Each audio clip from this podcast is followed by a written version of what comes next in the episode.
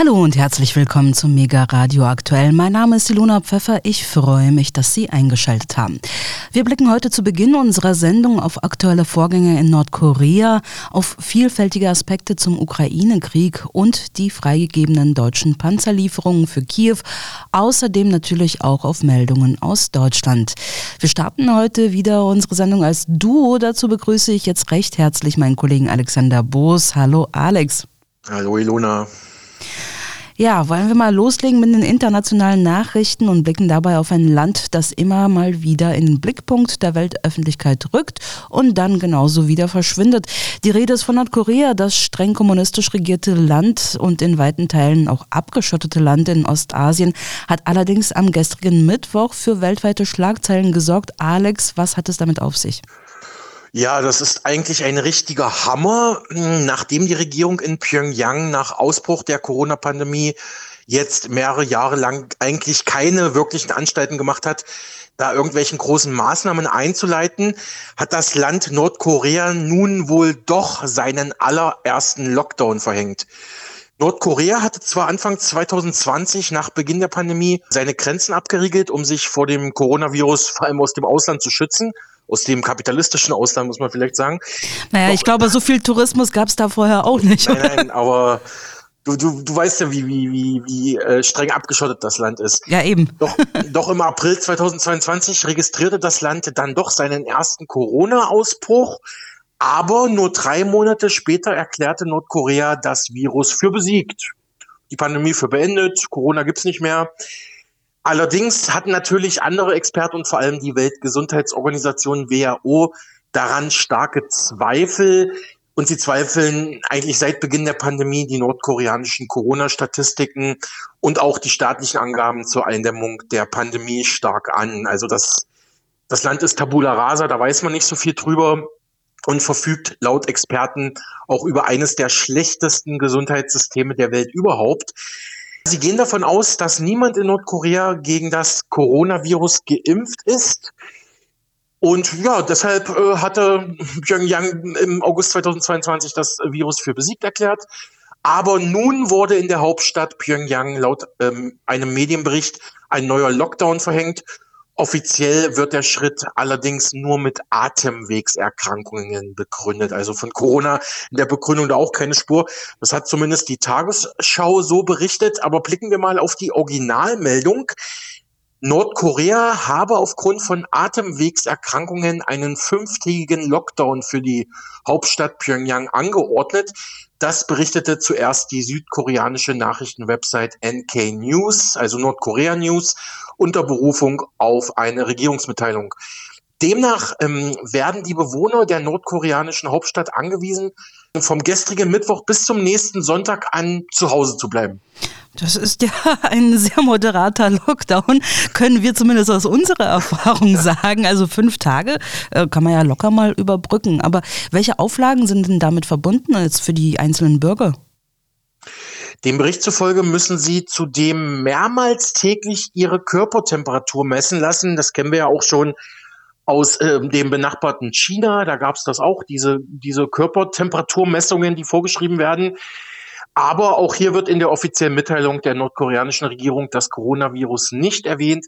Stattdessen war von gewöhnlichen Erkältungen die Rede. Aber Temperatur messen müssen sich die Bürger trotzdem. Erst am Dienstag hatte das südkoreanische Portal unter Berufung aus Quellen in Pyongyang berichtet, dass sich die Menschen in Nordkoreas Hauptstadt in Erwartung eines Lockdowns offenbar großflächig mit Waren eindecken. Ach ja, Ilona, das waren noch Zeiten, als wir alle das Klopapier hier in Deutschland gejagt haben. Obwohl ich glaube, du so, du nicht so viel, ne? Nee, nee. Und für fünf Tage lohnt sich das ja eh nicht. Also ich meine, das muss ja einen, äh, einen riesigen Klopapierverbrauch geben, um sich für fünf Tage extra eindecken zu müssen.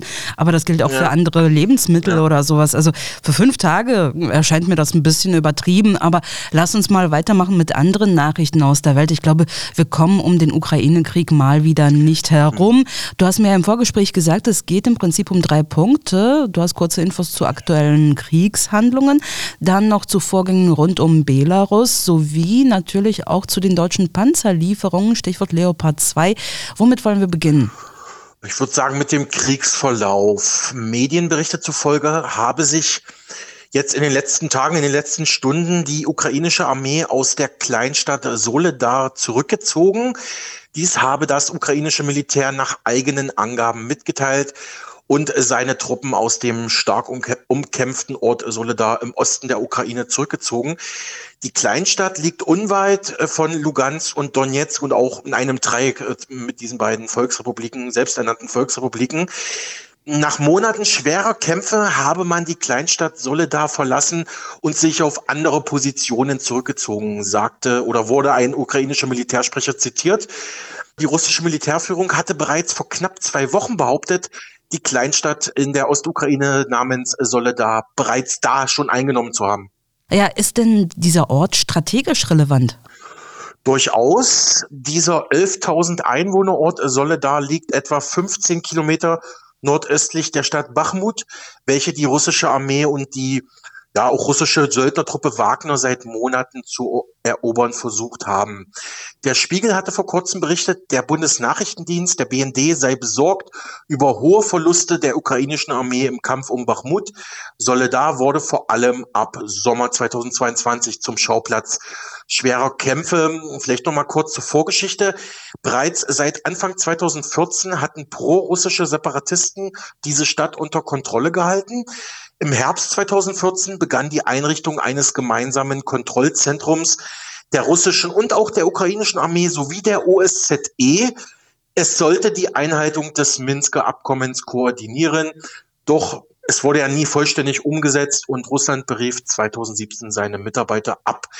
Gut, spätestens seit den öffentlichen Aussagen von Ex-Kanzlerin Merkel wissen wir ja, dass das Minsker Abkommen kaum das Papier wert zu sein scheint, auf dem es geschrieben steht um das Ganze vielleicht nochmal militärstrategisch einzuschätzen. Ja, mit dem Verlust von Soledar muss die Ukraine einen weiteren ja, Gelände- oder Ortsgewinn mitten im umkämpften Donbass aufgeben und sich wieder hinter die Linien zurückziehen. Eigentlich hatte Kiew ja schon vor Monaten die Marschroute ausgegeben, diese Gebiete in der Ostukraine wieder zurückgewinnen zu wollen, zurückerobern zu wollen. Das ist sicherlich ein deutlicher Dämpfer für Kiew und sicherlich ein Gewinn für Moskau. Ich persönlich musste da zwangsläufig an den früheren DDR-Marineoffizier Rolf Zaspel denken, den wir Anfang Januar bei uns im Interview hatten und der auch innerhalb der sowjetischen Luftstreitkräfte gedient hatte. Also der bringt einen Haufen Militärexpertise mit. Er hatte sich nämlich im Megaradiogespräch zu solchen Truppenbewegungen, Truppenabzügen und Neupositionierungen beider Armeen, also der russischen und ukrainischen Seite, so geäußert. Die Finde habe ich zwar auf äh, den vor, auf das vorigen auf Kiew äh, mhm. gemünzt gehabt, mhm.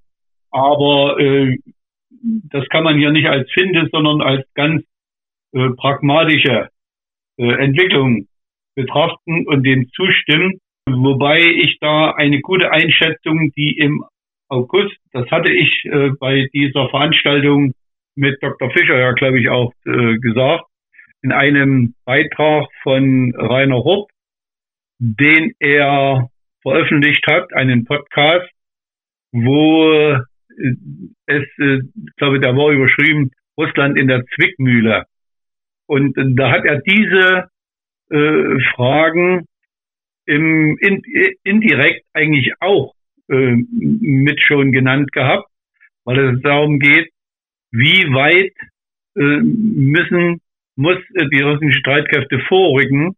Und er hat auch äh, ein, ein Gedanken, eine Linie des Dnieper unter anderem mit genannt, äh, weil es ja darum geht, die weitreichenden Artillerie- und Raketensysteme der russischen Streitkräfte, die müssen ja niedergehalten werden, damit es russisches Gebiet äh, nicht mehr in dem, in der Art angreifen kann, wie es äh, auch noch jetzt der Fall ist und vielleicht sogar noch schlimmer sein könnte, wenn nicht der Nachschub äh, äh, na, ein bisschen kräftig, sagen wir so, äh, blockiert wird.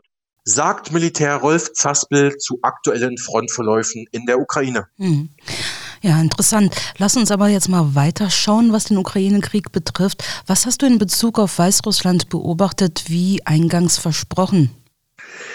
Die Tagesschau hat jetzt in einer Vor-Ort-Reportage darüber berichtet, dass derzeit viele ukrainische Soldaten auch an der Grenze zu Belarus, also zu Weißrussland, trainieren würden. Im Vergleich zu den Fronten im Süden und Osten sei es im Nordwesten der Ukraine an der Grenze zu Belarus ruhig. Doch eine Invasion aus Belarus hänge wie ein Gespenst über der Region. Deswegen würden Soldaten jetzt für den Ernstfall trainieren. In einem Kiefernwald in der Region Wolhinien im Nordwesten der Ukraine trainiert derzeit ein Schützenbataillon der territorialen Verteidigung einer ukrainischen Einheit von Reservisten und Freiwilligen. Außerdem sollen bereits Schützengräben in der ukrainisch-belarussischen Grenzregion vor nicht allzu langer Zeit errichtet worden sein. Olga, eine Militärärztin vor Ort, erklärte mit ernster Miene, worauf es bei diesen Übungen ankomme. Wir gehen Notfallsituationen durch, auch lebensgefährliche Verwundungen, die man selbst versorgen kann, etwa indem man Blutungen abbindet. Nach unserer Kenntnis konzentrieren Russland und Belarus immer mehr Truppen an der Grenze. Russland erreicht im Osten der Ukraine seit Monaten wenig. Ich denke deshalb, dass uns beide Armeen attackieren könnten. So äußerte sich ein ukrainischer Kommandeur gegenüber der ARD. Aus militärischer Sicht ist eine Offensive aus Belarus sinnlos. Alles spricht zu unseren Gunsten. Sogar die Natur ist auf unserer Seite. Außerdem haben wir noch einige Überraschungen parat, ergänzte der ukrainische Kommandeur. Doch auch wenn dort, also an der ukrainisch-belarussischen Grenze, in elf Monaten Krieg noch nicht gekämpft worden sei, halte man die Spannung aufrecht, sagte er. Nur weil vermeintlich nichts passiert, heißt es nicht, dass ich mich zurücklehnen kann. Als ich im Osten gekämpft habe, hat mich Stille verängstigt. Wir müssen hier jederzeit kampfbereit sein, weil wir nicht genau wissen, was unser Gegner plant. Auch ohne aktive Kämpfe im Nordwesten seien die permanenten Übungen, über die die ARD jetzt berichtet hat, sinnvoll, ergänzte der Offizier, denn immer wieder würden auch Kämpfer an die Fronten im Osten und Süden abkommandiert. Durch solche Übungen sei man mental darauf vorbereitet. Jetzt wird's interessant. Mit Blick auf die Ausrüstung äußerte er sich vorsichtig diplomatisch. Auf die Diskussion um Leopard 2 Panzer ging er direkt nicht ein. Er lobte aber nachdrücklich deutsche Militärtechnik. Die bräuchte man, weil sowjetisches Kriegsgerät nach und nach veraltet. Ähm, bekannt ist ja, bislang kämpft die Ukraine ja meist mit T-72 Panzern, die noch aus sowjetischen Zeiten stammen. Doch deren Bestände schwinden. Nicht nur, auch Ersatzteile und Munition seien kaum mehr zu bekommen. Das erklärte jüngst Militärexperte Niklas Masur vom Center for Security Studies der Universität ETH in Zürich gegenüber der DPA. Er sagte, die Nachrüstung sei erschwert, weil Russland viele Fabriken und Fertigungsstraßen etwa für Panzermunition zerstört habe. Okay, für uns Nicht-Experten, wie lassen sich solche Meldungen überhaupt einordnen? Auch das hatte mir Militärexperte Rolf Zaspel in unserem Interview beantwortet. Man müsse bei solchen Informationen, die direkt aus dem Geheimdienst und Militärbereich kommen, also diesmal direkt vom ukrainischen Militär kommen, immer vorsichtig sein. Konkret sagte der frühere Marineoffizier der DDR das dazu. Aber äh, ich glaube, das, was ich am Anfang sagte, muss man heute immer wieder äh, sich vor Augen halten. Äh, es wird nirgendwo so gelogen und mit Falschmeldungen mhm. ge, äh, gehandhabt mhm. wie in, in einem Kriege, in einer kriegischen Auseinandersetzung. Und äh, auch wenn vielleicht von Seiten der russischen Seite etwas untertrieben wird, aber es ist ja genannt worden, ich weiß nicht, ob Sie die Berichterstattung auch gelesen haben, es geht ja um äh, Truppen, die äh, in zwei Kasernengelände untergebracht waren und dort durch die ukrainische Aufklärung mhm. herausgefunden wurde und gezielt mit HIMARS-Raketen ja beschossen wurde. Ja, habe ich gehört. Wo von, es mhm. einige, so. einige Verluste gab, aber äh, diese, diese, äh, wie man so schön sagt, Fake-Nachrichten von 700, das äh, muss man einfach in das, ins Reich der Märchen äh, ziehen. Äh, wie gesagt, natürlich, äh, ich bin ja nicht mehr seit Jahrzehnten nicht mehr der Militär, äh, aber man weiß ja eigentlich, äh, es gibt bestimmte Dinge, die immer noch eine, sicherlich eine Rolle spielen. Wenn ich eine Frontlinie betrachte, dann äh, wird es seitens der verantwortlichen Führung immer eine Rolle spielen. Bei 1000 Kilometer Länge, wo sind einmal die Schwerpunkte was ist, äh, wie viel Kilometer, auf wie viel Kilometer wird Artillerie notwendig sein, auf wie viel Kilometer wird, werden Personen notwendig sein. Das spielt auch heute noch eine Rolle. Und da ist eben die Frage, da muss ich natürlich mit, mit Streit mit Kräften, muss ich auch äh, bestimmte Kompromisse eingehen. Und dort ist eben die große Kunst, äh, die Abschnitte auszuwählen. Und heute ist es noch schwieriger, der Aufklärung der gegnerischen Seite äh, mhm. zu die Schwachstellen zu entziehen oder eben vorzutäuschen. Die Palette ist äh, gerade, also Tarn und Täuschen mhm. spielt eine viel größere Rolle heutzutage. Das äh, ist ja nicht bloß auf dem, auf dem optischen äh, Wege, sondern vor allen Dingen auch auf dem elektronischen Wege, wo das eine Rolle spielt. Und das äh, ist, äh, was so ein bisschen in, im, im, äh, im Hintergrund eigentlich läuft und kaum einzuschätzen ist. Ja, da muss ich aber anknüpfen an dem, an das, was ich zu Anfang sagte. Äh, man äh, lässt sich ja von äußeren Erscheinungen dabei leiden und kennt aber nicht mhm. die äh, konkrete ähm, generalstabsmäßig festgelegte Zielrichtung. Also ich sehe es erstmal so, da bin ich mit einer mh, hm, wirklich Meinung. Ihnen ist sicherlich der Name Ritter Scott im Begriff. Ja. Ehemaliger Geheimdienstchef der US Navy, der in seiner etwas durchaus drastischen Art und Weise Einschätzung vornimmt, die ich eigentlich voll unterstützen kann. Die äh, gleichen Ansichten vertrete ich auch. Ich äh, gehe mal davon aus, dass es sicherlich eine äh, Fehleinschätzung seitens der russischen Seite gegeben hat, dass man etwas unterschätzt hat, die, äh, den Stand der Ausrüstung, die die äh, ukrainische Seite mittlerweile gewonnen hat und ihre Stellungen ausgebaut hat. Das ist, wie ich einschätz, bisher eingeschätzt habe, einer etwas sehr äh, meines Erachtens nicht erwarteten schwachen Aufklärung der russischen Seite anzulasten. Das hat sich im Verlauf der Auseinandersetzung bis, ins, bis in den taktischen Bereich eigentlich bemerkbar gemacht. In letzter Zeit ist da eine Änderung bereits zu bemerken. Vielleicht fünf oder zehn Prozent. Okay. Es gibt nicht umsonst, äh, der Begriff ist ja nun auch schon Jahrzehnte alt, die psychologische Kriegsführung. Und zur psychologischen Kriegsführung gehört Desinformation und äh, Verwirren, Verwirrungen. Um, äh, und das äh, ist ja heutzutage so, nicht bloß um den Gegner zu verwirren, sondern äh, auch die eigene Bevölkerung im Unklaren zu lassen, beziehungsweise zu beeinflussen. Äh, das äh, spielt alles damit zusammen. Und wie gesagt, gerade wenn offiziell verlautbart wird, die Geheimdienste, ganz gleich welcher Art, äh, haben Folgendes gemeldet. ich glaube, dann sollte man schon sagen, mhm. ja, Soweit der Ex-Militär der Streitkräfte der früheren DDR und der Sowjetunion.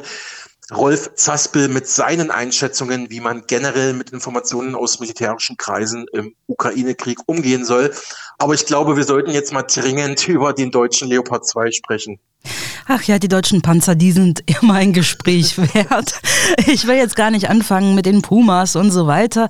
Äh, die Ukraine soll ja jetzt diese Leopard 2 Panzer bekommen, insgesamt 80 Panzer aus Europa. Europäische Länder wollen der Ukraine Kampfpanzer für zwei Bataillone zur Verfügung stellen. Die USA bestücken ein weiteres. Bis Ende März könnten die deutschen Panzer geliefert werden, berichtete dazu der Spiegel. Ja, und auch Deutschland beteiligt sich nun endlich nach langem Drängen und Bitten der Kiewer Regierung. Mit einer Lieferung von 14 Kampfpanzern des Typs Leopard 2 weitet Deutschland seine militärische Unterstützung für die Ukraine aus. Dies sei ein Teil eines größeren Pakets europäischer Unterstützung. Das teilte die deutsche Bundesregierung am Mittwoch mit. Der Schritt erfolge in Abstimmung mit den internationalen Partnern, heißt es in Berlin. Wahrscheinlich ist da zum Beispiel auch Polen gemeint, denn Polen hat ja zuletzt besonders äh, darauf gedrängt, dass eben Leopard 2 Panzer an die Ukraine geliefert werden. Ja, demnach beteiligen sich die Deutschen mit einer Kompanie von Leopard zwei A6-Panzern an einer, einem Bataillon, zu dem auch Finnen, Spanier und Niederländer Panzer dieses Modells beisteuern sollen. Ein zweites Bataillon aus Leopard-Panzern des Typs 2A4 stellen Polen und Norwegen. Ja, habe ich ja schon gerade vermutet, dass genau. Polen ähm, da dabei ist. Das dritte Bataillon soll aus den USA mit etwa 30 Kampfpanzern des Typs M1 Abrams kommen, auch wenn dies noch nicht offiziell mitgeteilt wurde. Ilona, wo kommen, also aus welchen Beständen kommen denn diese deutschen Leopardpanzer her? Ja, die deutschen Leopardpanzer sollen aus Beständen der Bundeswehr kommen. Außerdem soll die Ausbildung der ukrainischen Besatzungen in Deutschland zügig beginnen. Neben der Ausbildung gehören zu dem Paket auch Logistik, Munition und Wartung der Systeme. Zudem werde Deutschland Ländern, die ebenfalls Leopard 2 Panzer an die Ukraine liefern wollen, Stichwort Polen, die entsprechende Genehmigung zur Weitergabe erteilen. Die oberste Führung der Bundeswehr wollte ja eigentlich nichts Großes aus den eigenen Beständen abgeben, also gerade solche Panzer, weil man verhindern wollte, dass die Bundeswehr ausgeblutet wird. Also die hat sowieso mit inneren Problemen zu kämpfen, also gerade bei der Ausrüstung selbst mit Sondervermögen. Und äh, ja, das ist dann ein bisschen mhm. ungünstig, wenn man dann auch noch was abgeben muss. Aber ich glaube, die Ukrainer müssen sich noch etwas gedulden, bis die Panzer dann wirklich da sind, oder? Wie ist da die Lage? Ja, die Bundesregierung geht davon aus, dass sie ihre Panzer bis Ende März an die Ukraine liefern kann.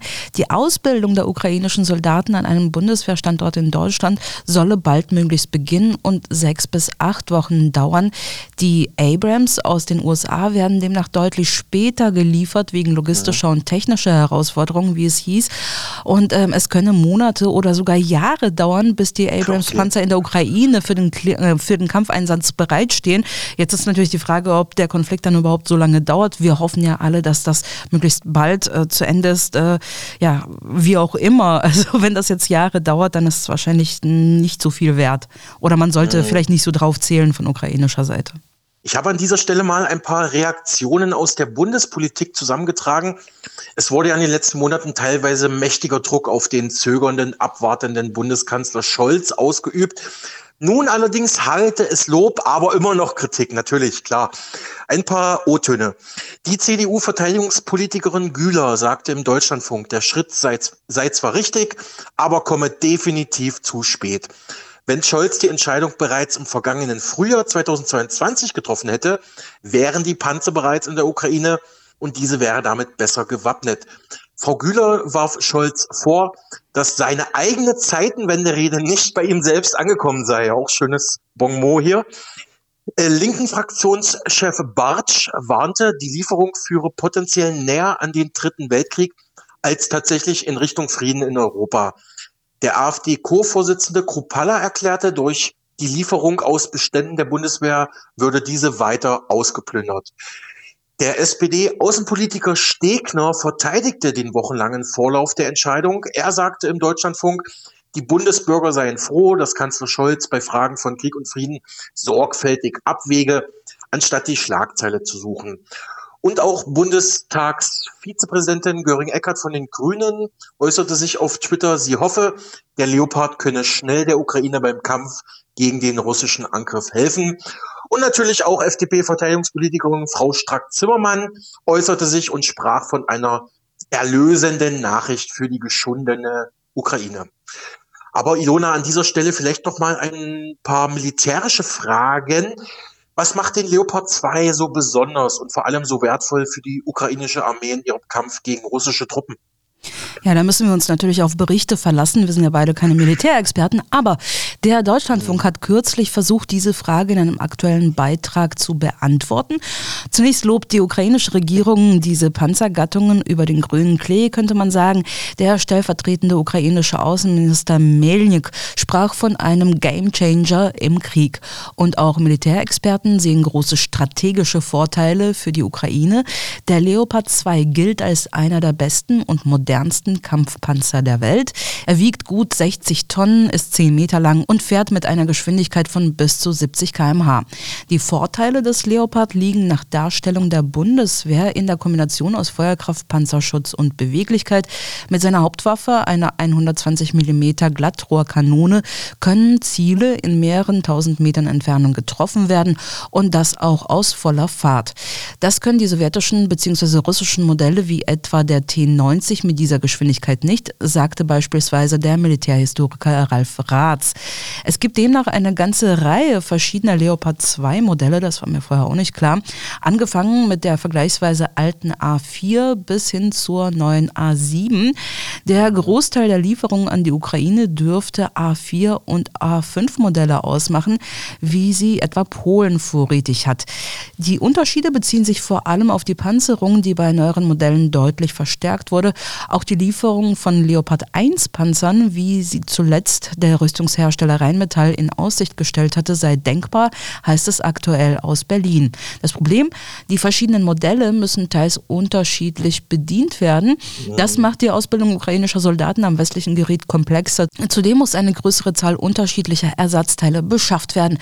Bekannt ist ja auch, das sagen viele Militärexperten schon länger, dass man bereits beim äh, Ausfall der Pumas das Problem hatte, nämlich das Personal von dem, ähm, also an dem Stützpunkt, wo diese 18 Panzer ähm, herkamen, die jetzt äh, die Speerspitze der NATO-Eingreiftruppe bilden sollten. Äh, an diesem Standort wurden die entsprechenden Soldaten nur an diesem Modell ausgebildet. Ja. Und als dann ähm, die komplette Flotte, also alle 18 ausgefallen waren äh, und man beschlossen hat, okay, dann äh, schicken wir eben die älteren Marderpanzer. Ja, da hatte man das Problem, äh, die Soldaten konnten sie gar nicht bedienen. Und das äh, würde auch mehrere Wochen dauern. Das äh, würde nicht innerhalb von zwei Wochen möglich sein, ähm, sie dann eben mhm. umzuschulen, ja. weil das einfach ganz unterschiedliche Bedienelemente offensichtlich sind, äh, die man äh, da hat und äh, die man kennen muss. Deswegen, ja. ja. ist das auf jeden Fall eine zusätzliche Herausforderung. Ja, und was jetzt die amerikanischen äh, Panzer betrifft, da äh, gibt es ja auch Unterschiede, zum Beispiel bei der Besatzung. Mhm. Und zwar verhält es sich wohl so, dass äh, zum Beispiel bei den bisherigen sowjetischen T-72-Panzern äh, drei Personen als Besatzung ausreichen. Bei den westlichen Modellen Leopard und Abrams wird aber eine Viermann-Besatzung benötigt und die bisherigen Besatzungen können also nicht einfach so als Team auf die neuen Modelle übertragen werden oder umgesetzt werden, so von einem Panzer auf den anderen. Genau, das ist ja das große Problem, das hört man immer wieder. Diese Schulungszeit generell, ich habe mal irgendwo von einem Militärexperten gehört, das dauere mindestens ein halbes Jahr, bis ein äh, klassischer oder ein traditioneller Ukra oder ein durchschnittlicher ukrainischer Soldat komplett mit der Bedienung von diesen Panzertypen oder auch von diesen HIMARS Raketensystem da überhaupt fit ist, also ein halbes Jahr. Ne, also äh, da ist ja teilweise die Frage, ist der Krieg bis dahin schon vorbei? Ne? Mhm. Aber es wird ja auch immer wieder, ist nur Spekulation, es wird ja immer wieder vermutet, es sind schon NATO-Lehrer sozusagen in der Ukraine, die die äh, ukrainischen Soldaten da auf die neuen Geräte schulen. Das kann ich aber nur aus der Spekulation heraus sagen. Das weiß ich nicht, ob das wirklich so ist, könnte ich mir aber vorstellen. Aber jetzt kommen die Panzer für die Ukraine, Ilona. Ich nehme an, trotz aller äh, Herausforderungen, die du gerade beschrieben hast, müsste ja eigentlich die Freude bei der ukrainischen Regierung in Kiew groß sein. Ja, ja, also der ukrainische Präsident Zelensky dankte den westlichen Staaten für die Bereitschaft, Kampfpanzer in die Ukraine zu entsenden, betonte allerdings, dass viel mehr nötig sein würde. Laut Militärexperten ergebe es wenig Sinn, die Kampfpanzer westlicher Bauart nur vereinzelt einzusetzen. Sie müssten im Verbund agieren. Der Militärexperte Gustav Gressel vom European Council on Foreign Relations sagte etwa im ZDF, die Ukraine sollte mindestens eine volle Brigade westlicher Panzer bekommen, also 80 bis 90 Stück. Und der ehemalige Oberkommandant Oberkommandierende der US-Armee in Europa, Ben Hodges, machte im US-Radiosender NPR deutlich, dass die Ukraine damit zu einem Schlag gegen den von Russland eroberten Korridor von Donbass äh, zur annektierten Halbinsel Krim ausholen könnte. Die Ukraine könnte mit westlichen Kampfpanzern einen schweren gepanzerten Verband bilden. Ja, soweit die Theorie. Wie das dann in der mhm. Praxis aussieht, ist dann nochmal eine andere Sache. Mhm, weil du gerade den Mr. Hodges angesprochen hast, der gilt ja als einflussreicher und gut positionierter US-Militär, der ja trotz Ruhestand im Hintergrund immer noch einiges zu sagen hat, hört man immer wieder. Also das könnte durchaus sein, dass er da keinen Unfug erzählt hat, sage ich mal. Danke erstmal für diese Einordnungen, Ilona. Und ja, ich kann da dem Militärexperten äh, Kressel nur zustimmen. Ich habe das auch gehört. Einer drückte es mal so aus, die Ukraine braucht keine 80 neuen Panzer. Hängen Sie mal noch eine Null dran. Sie braucht 800 solcher Panzertypen, um tatsächlich eine Schlagkraft gegen Russland zu haben. Aber gut, das wissen wir beide nicht. Das muss die Zukunft zeigen, wie sich diese Leopards im russisch-ukrainischen Krieg dann tatsächlich schlagen werden. Ja, apropos Zukunft, all das, über das wir jetzt gesprochen haben, lässt er nicht darauf hoffen, dass der Ukraine-Krieg bald vorbei sein wird. Also ähm, es, es gibt ja auch Leute, die sagen, naja, die westliche Unterstützung, die sorgt eigentlich nur für die Verlängerung des Krieges, mhm. äh, aber wird wahrscheinlich nicht dazu beitragen, dass die Ukraine tatsächlich siegreich da rausgehen wird. Das hatte im Interview auch Ex-Militär Dr. Siegfried Fischer vom Welttrends- und BITS-Institut bereits Anfang Januar so befürchtet. Sein Bekannter Rolf Zaspel hatte ja vorhin schon von Dr. Fischer gesprochen und im Gespräch mit uns prognostizierte Dr. Fischer, dass der Krieg in der Ukraine noch wesentlich länger dauern werde als gedacht. Nach 24 Jahren habe ich die Uniform getragen. Also ein bisschen Ahnung hat man dann schon. Also ich gehe davon aus, dass das wirklich noch länger andauern wird, weil auf der einen Seite ich sehe ich das, was auch Putin inzwischen eingestanden hat, dass sich Russland völlig verkalkuliert hatte sowohl von den Zielen her als auch von den Mitteln, als auch von den strategischen Umsetzungen oder operativen Umsetzungen. Das heißt, und der Ansatz, den er jetzt hat, die Armee stark machen, aus den Fehlern lernen, aber nicht nachlassen und die Kriegsziele weiter verfolgen. Wenn ich diese Kriegsziele jetzt definieren sollte, dann haben wir ja immer noch diese äh, etwas schwammige äh, größenwahnsinnige Formulierung, Entnazifizierung und Kulturkampf und so eine weiter alles. Aber eigentlich war es ja gedacht, die ukrainischen Nationalisten, die ja real existieren und nach 2014 sich wirklich an die Macht gepowert haben, die zu eliminieren, damit die Ukraine eben nicht ein Bollwerk wird gegen Russland. Das war sein Ansatz. Der ging natürlich völlig in die Hose. Zweitens, das russische Militär ist für diese Art von Kriegführung gegen einen solchen Gegner nicht vorbereitet gewesen, nicht ausgebildet gewesen, nicht strukturiert gewesen. Das heißt also, man lernt jetzt aus dem eigenen Leid, aus dem eigenen Blut, lernt man, und man wird das dann natürlich nicht aufgeben. Und dann kommt der nächste Punkt. In der Zwischenzeit haben wir äh, sogenannte fait accompli. Das heißt also, wir haben jetzt vier neue Subjekte der Russischen Föderation. Donetsk, Lugansk, Cherson, die Krim. Mhm, ja.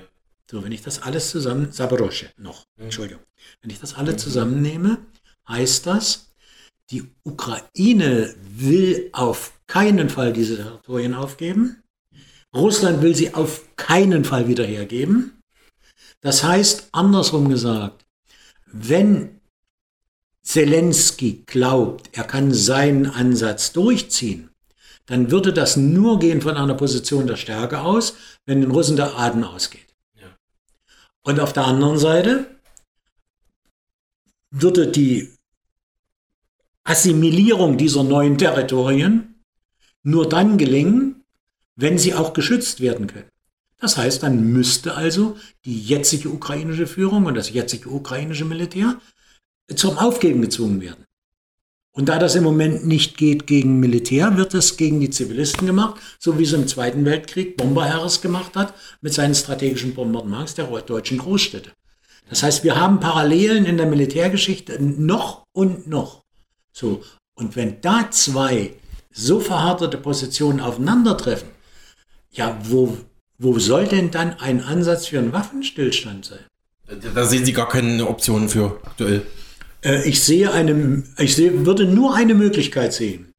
Äh, wenn man tatsächlich sagt, beide Seiten sind sowas von ausgeblutet, mhm. wir machen einfach erstmal Stopp. Und dann müsste man festlegen, was machen wir weiter? Denn das Ziel beider Seiten wird doch nicht aufgegeben. Klar, nee, genau, das ist ja Zelensky wird, ja so, wird, kein Territorium ja. freigeben wollen ja. und Putin wird es auch nicht machen wollen. Also wird das ein Einfrieren dieses Konfliktes auf Jahre hinaus, mhm. mindestens zehn Jahre. Mhm. Das heißt, selbst wenn die Waffen schweigen, haben wir das Problem am Hals. Mhm. So, das ist, äh, und, und das ist eine auswegslose Situation. Und äh, damit ist auch mh, aus meiner Sicht klar, wenn ich nur die Laufzeiten nehme der Neuausrüstung der ukrainischen Armee, des Anlernens, des Ausbildens und so weiter, dann richtet sich die Ukraine mindestens noch auf ein halbes Jahr Kriegführung ein. Mindestens. So, und Russland wird das genauso tun. Soweit der Militär- und Russland-Experte Dr. Siegfried Fischer mit seiner Vorausschau, was Länge und Dauer des Ukraine-Kriegs betrifft. Aber Ilona, wollen wir nicht langsam mal das Thema wechseln? Ja, ich glaube, das, das war jetzt ganz schön ausführlich zur Ukraine. Ich habe mich ja mal gefragt, äh, was ist eigentlich mit der Corona-Pandemie? Ist die jetzt vorbei? Also ich meine, wir haben immer noch Maskenpflicht und so weiter, aber äh, so, so, so richtig präsent ist sie irgendwie nicht mehr. Hast du da vielleicht irgendwie Neuigkeiten?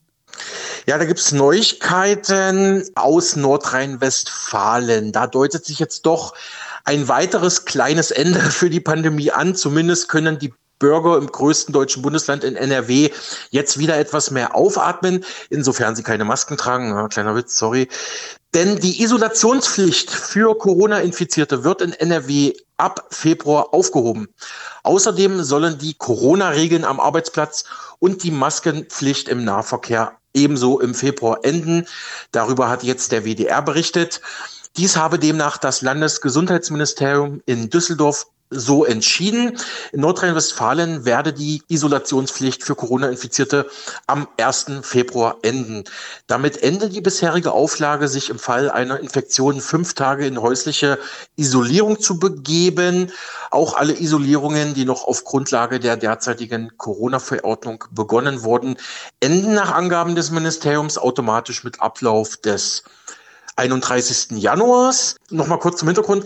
Das Infektionsgeschehen habe sich glücklicherweise abgeschwächt und der Immunisierungsgrad in der Bevölkerung sei aufgrund von Impfungen, aber auch durch Infektionen in diesem Herbst und Winter sehr hoch, sagte NRW-Gesundheitsminister Karl-Josef Laumann von der CDU am gestrigen Mittwoch. Der Minister begründete seine Entscheidung so, die Schutzmaßnahmen konzentrieren sich nun nur auf einige wenige Maßnahmen, die überwiegend aus Bundesrecht resultieren und dem Schutz besonders vulnerabler Einrichtungen dienen. Also einmal mehr auch Pandemieende so langsam für Nordrhein-Westfalen.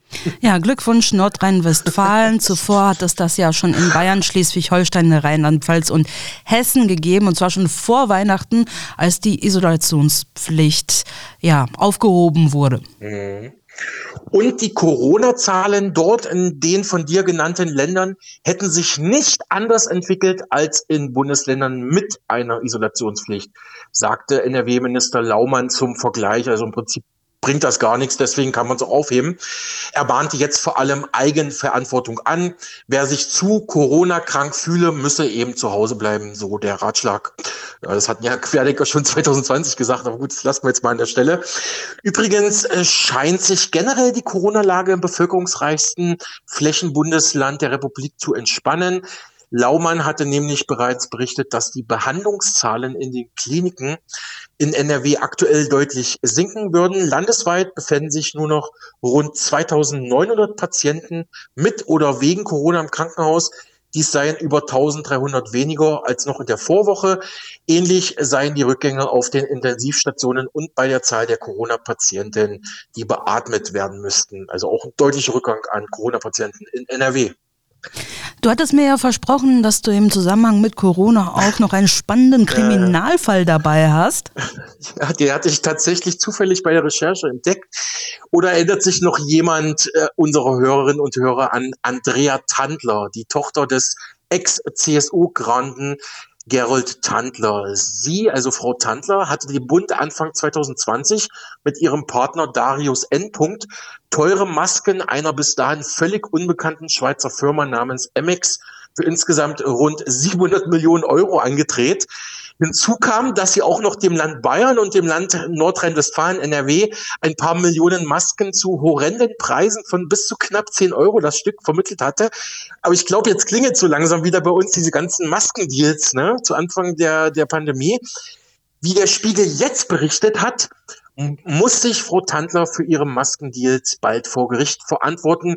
Denn das Duo, also sie und ihr Partner, wurde festgenommen und beide sitzen derzeit in Untersuchungshaft, heißt es. Seit mehr als einem Jahr habe die Staatsanwaltschaft München I gegen Tandler und Darius N. ermittelt.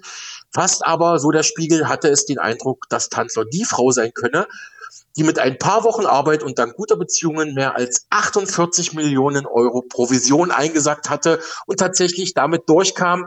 Doch nun die Wendung der Geschichte.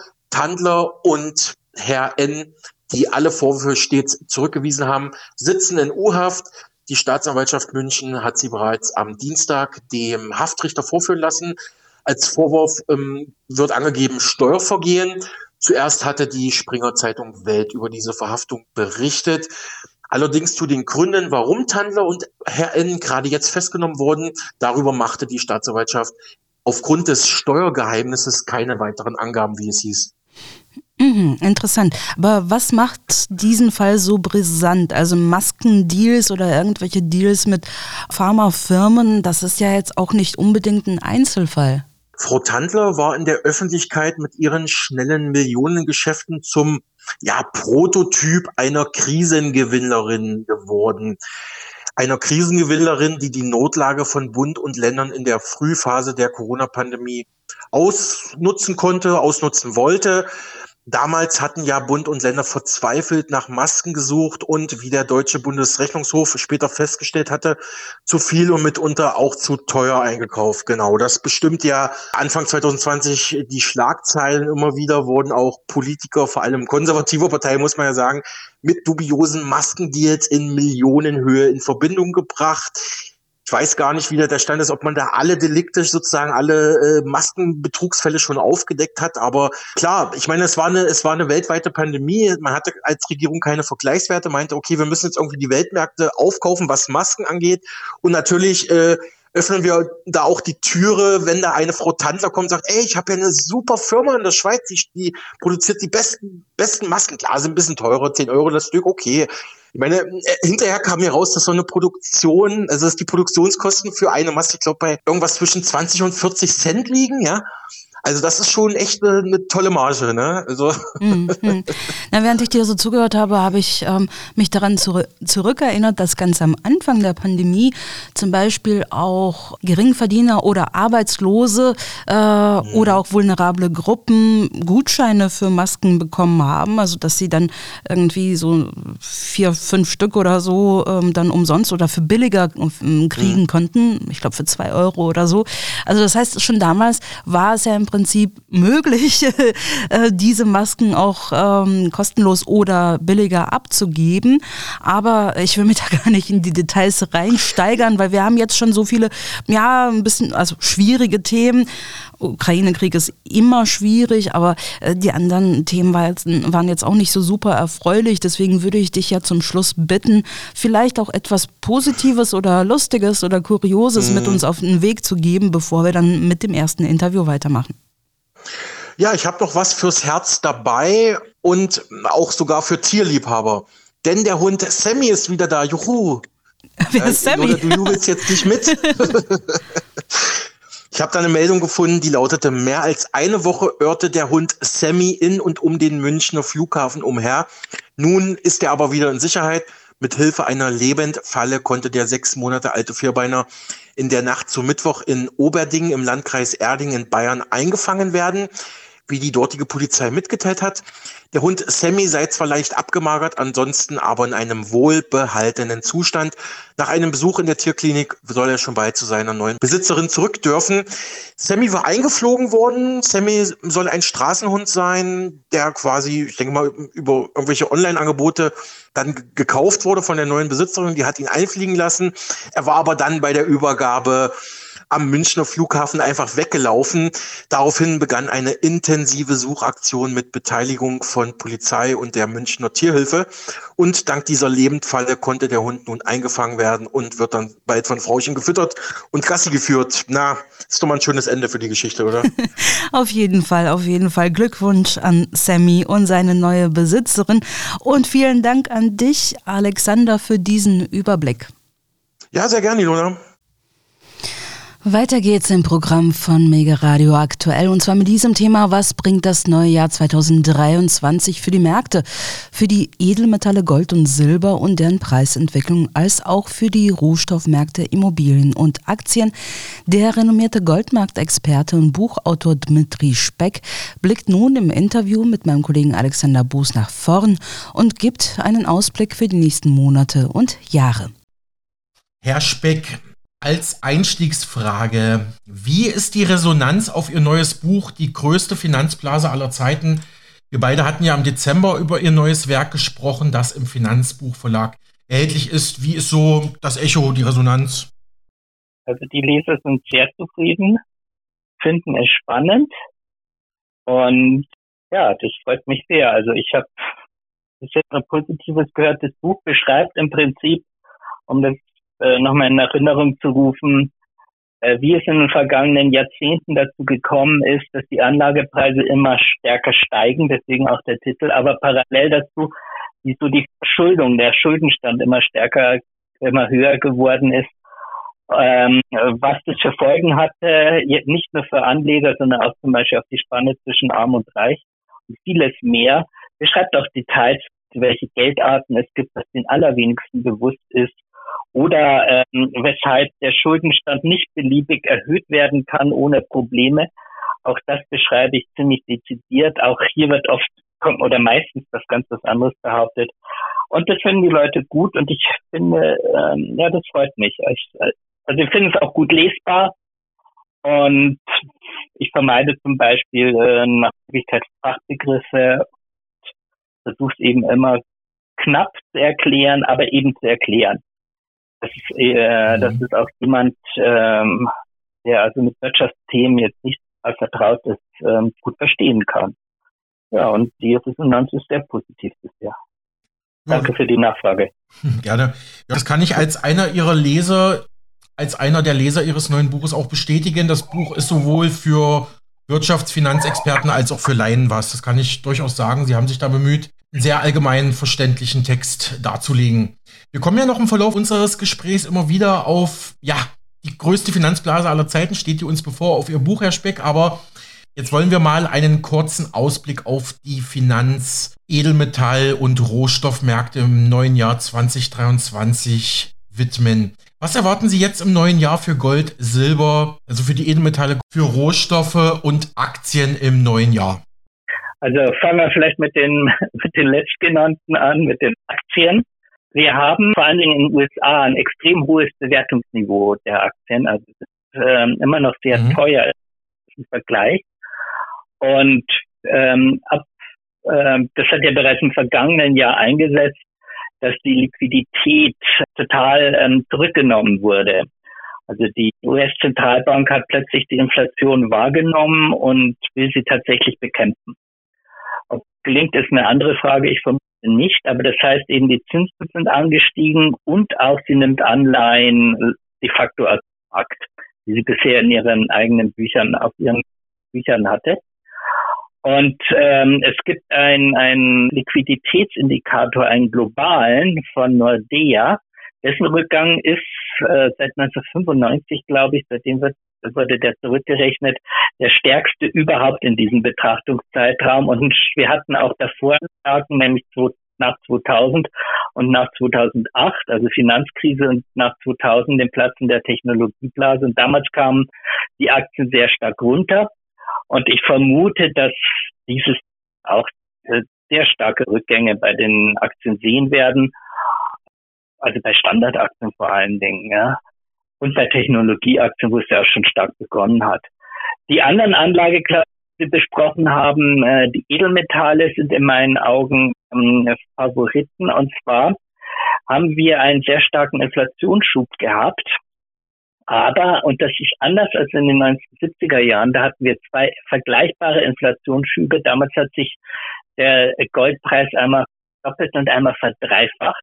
In der ersten Hälfte der 70er, einmal in der zweiten. Jetzt ähnlich starken Inflationsschub und Gold war bisher nicht so stark gestiegen, mehr oder minder gar nicht auf Dollarbasis. Und äh, das ist überraschend, wenn man so will, wenn man den historischen Vergleich heranzieht. Mehr haben wir übrigens nicht, weil davor war der Goldpreis ja fixiert. Und ähm, es gibt hier meines Erachtens verschiedene Erklärungen und eine davon ist, dass die Anleger immer noch darauf hoffen, ähm, dass, äh, dass die Märkte wieder quasi normalisieren, dass wir also wieder Inflationsraten von zwei Prozent bekommen und die Aktien einfach immer weiter steigen.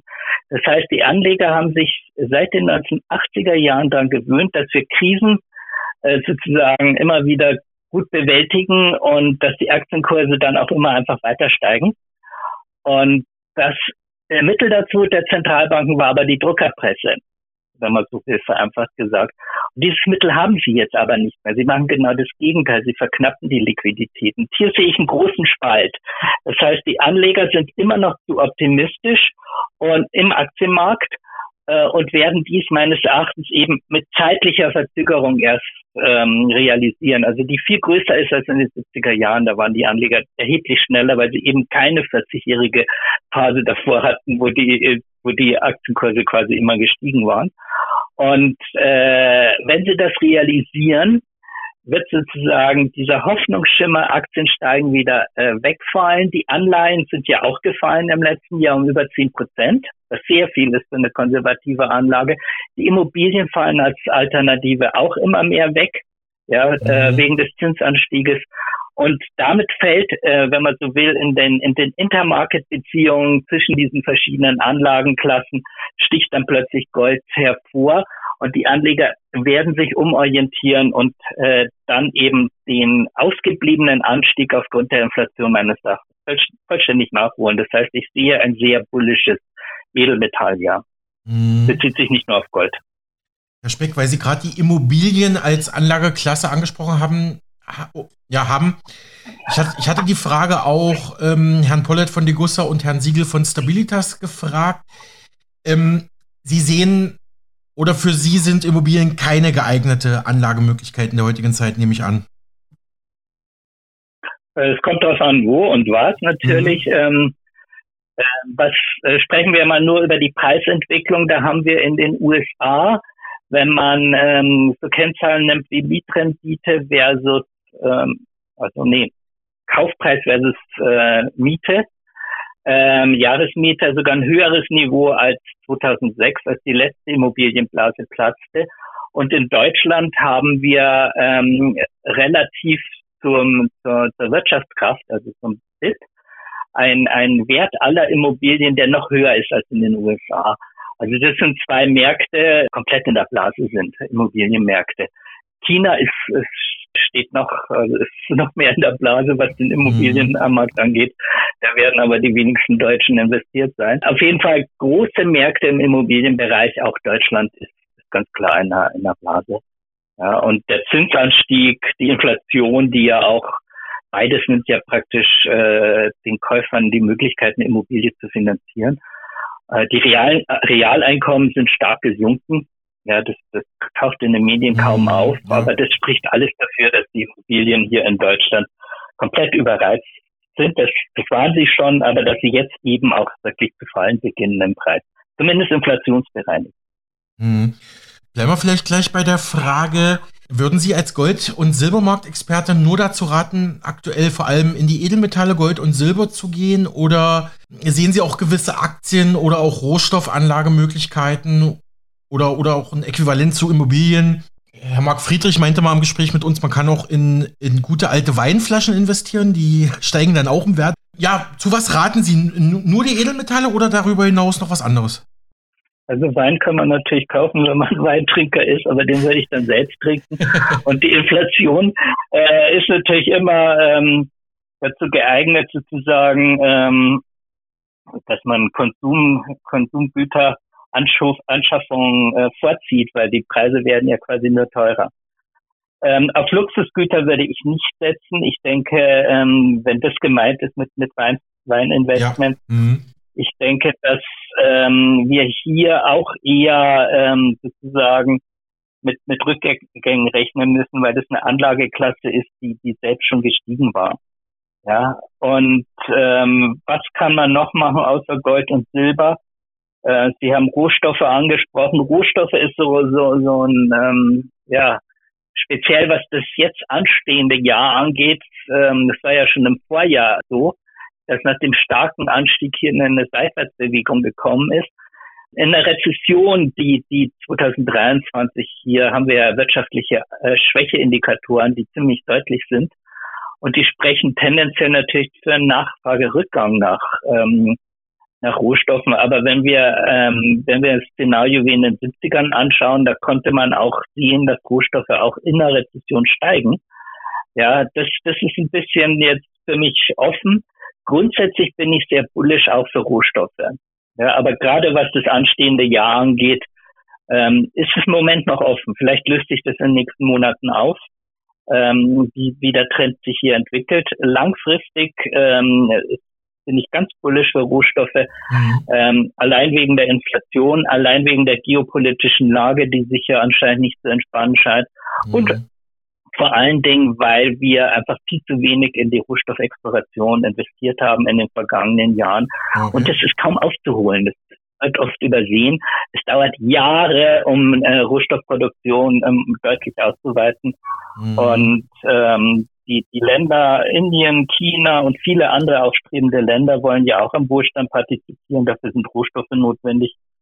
Also ich sehe die Rohstoffe insgesamt auf die kommenden Jahre sehr, sehr positiv.